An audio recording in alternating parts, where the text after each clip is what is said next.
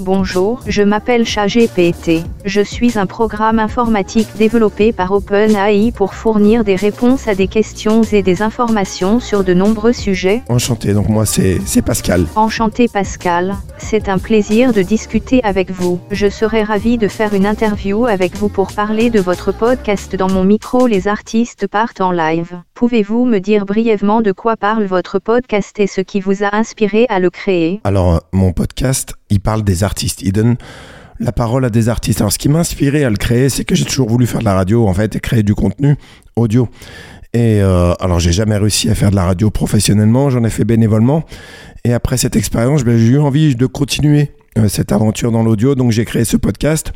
Et pourquoi les artistes? Parce que j'adore les artistes en fait, euh, quels qu'ils soient à la fois les musiciens, euh, des comédiens, des danseurs. Et donc, euh, c'était une très belle manière euh, de leur donner la parole et moi de laisser euh, s'exprimer aussi ma passion euh, à la fois pour les artistes et puis pour, euh, pour la radio et pour l'audio. Merci pour cette présentation. C'est vraiment intéressant de voir comment votre passion pour la radio et les artistes a conduit à la création de votre podcast. Pouvez-vous me parler un peu plus en détail du format de votre podcast et de ce que les auditeurs peuvent s'attendre à y entendre Alors, le format, ce sont des, interviews, des rencontres d'artistes, des interviews qui durent à peu près entre 20 et 40 minutes, voire une heure. Et puis, on... Alors, les auditeurs peuvent euh, écouter de nombreux artistes. Euh, à la fois des comédiens, j'ai reçu le comédien Thomas Poitvin, ou alors des, des musiciens, des chanteuses, chanteurs, j'ai reçu la chanteuse Jeanne Chéral, Mademoiselle K, Julien Granel, euh, le guitariste et chanteur de blues Eric Bibb, un chanteur français aussi de musique soul Thomas Kahn, un danseur de hip-hop Bruce Chiffard.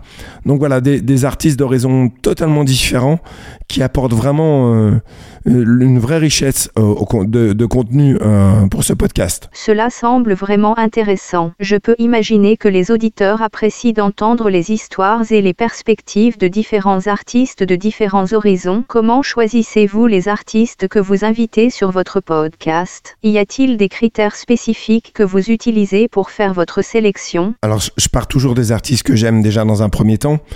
Euh, Voilà, des artistes que je suis depuis de nombreuses années et donc euh, j'essaye de rentrer en contact avec eux.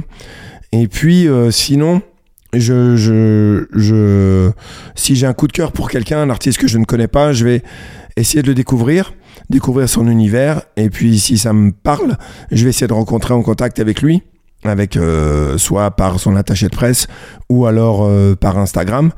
Et puis voilà, en fait, c'est à la fois des coups de cœur personnels des artistes que je suis depuis des années, et puis des, des belles découvertes, en fait. C'est assez varié, c'est ça qui est intéressant. C'est génial que vous soyez en mesure de combiner vos goûts personnels avec la découverte de nouveaux talents pour votre podcast. Comment gérez-vous les interviews avec les artistes? Avez-vous une liste de questions préparées à l'avance ou préférez-vous laisser les choses se dérouler naturellement au cours de la conversation? Alors tout est préparé à l'avance. Moi, je laisse pas euh, de part à, à l'improvisation.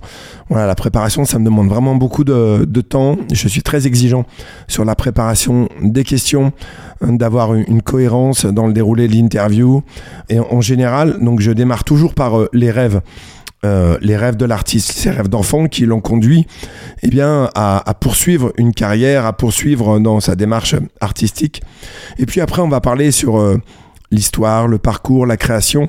Voilà, il y a un déroulé assez euh, logique, en tout cas qui me semble logique à, à aborder. Il y a vraiment, j'essaie d'avoir une fluidité et une cohérence euh, dans les questions, donc c'est pour ça que tout est préparé à l'avance.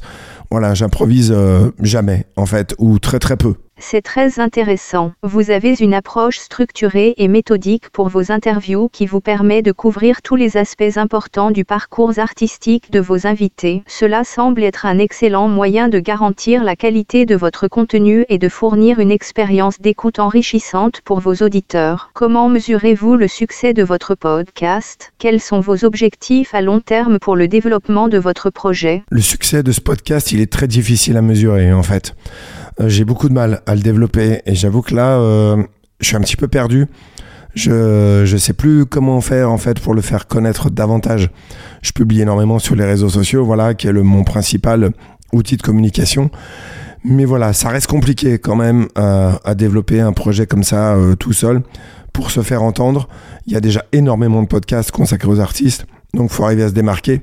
Donc c'est ce que je vais essayer de faire dans les, dans les prochaines semaines, d'essayer de, retravailler peut-être euh, la forme euh, du podcast, donner une autre dynamique peut-être, je ne sais pas. En tout cas, je vais, je vais réfléchir. Les objectifs, bah, c'est ça justement, c'est d'essayer de, de le faire connaître un peu plus et donc peut-être de modifier euh, un peu le contenu ou le ton ou je ne sais pas, rajouter des petites choses. Voilà, mais j'aimerais vraiment qu'il soit un peu plus écouté et que j'ai un peu plus de retour. C'est pas toujours le cas. Je comprends, la promotion d'un podcast peut être un défi, surtout lorsqu'on travaille seul. Je vous encourage à continuer à publier sur les réseaux sociaux, mais vous pourriez également envisager d'autres stratégies de marketing pour toucher de nouveaux publics. Par exemple, vous pourriez envisager de contacter des blogs, des magazines ou des sites web qui couvrent les arts et la culture pour leur demander s'ils seraient intéressés par une interview avec vous ou un article sur votre podcast. Vous pourriez également envisager de participer à des événements ou des conférences liées à votre sujet et de distribuer des cartes de visite ou des flyers pour promouvoir votre podcast. Enfin, vous pourriez envisager de rejoindre des groupes de podcasteurs en ligne pour partager vos idées et obtenir des conseils de la part d'autres professionnels. Merci pour ces conseils. Il y a, certaines choses que j'ai déjà faites dans, dans ce que vous m'avez énoncé. Je fais partie déjà de quelques groupes euh, de podcasteurs euh, en ligne et puis il y a un groupe de podcasteurs aussi dans lequel je, que, j'ai intégré récemment, euh, pas, loin de, pas loin de chez moi. J'ai créé des cartes de visite aussi, donc effectivement, il va falloir que je passe à une autre étape et que je démarche et pour me faire connaître encore un peu plus et pourquoi pas effectivement des magazines. J'y ai pas forcément pensé ça peut être une piste à creuser en tout cas.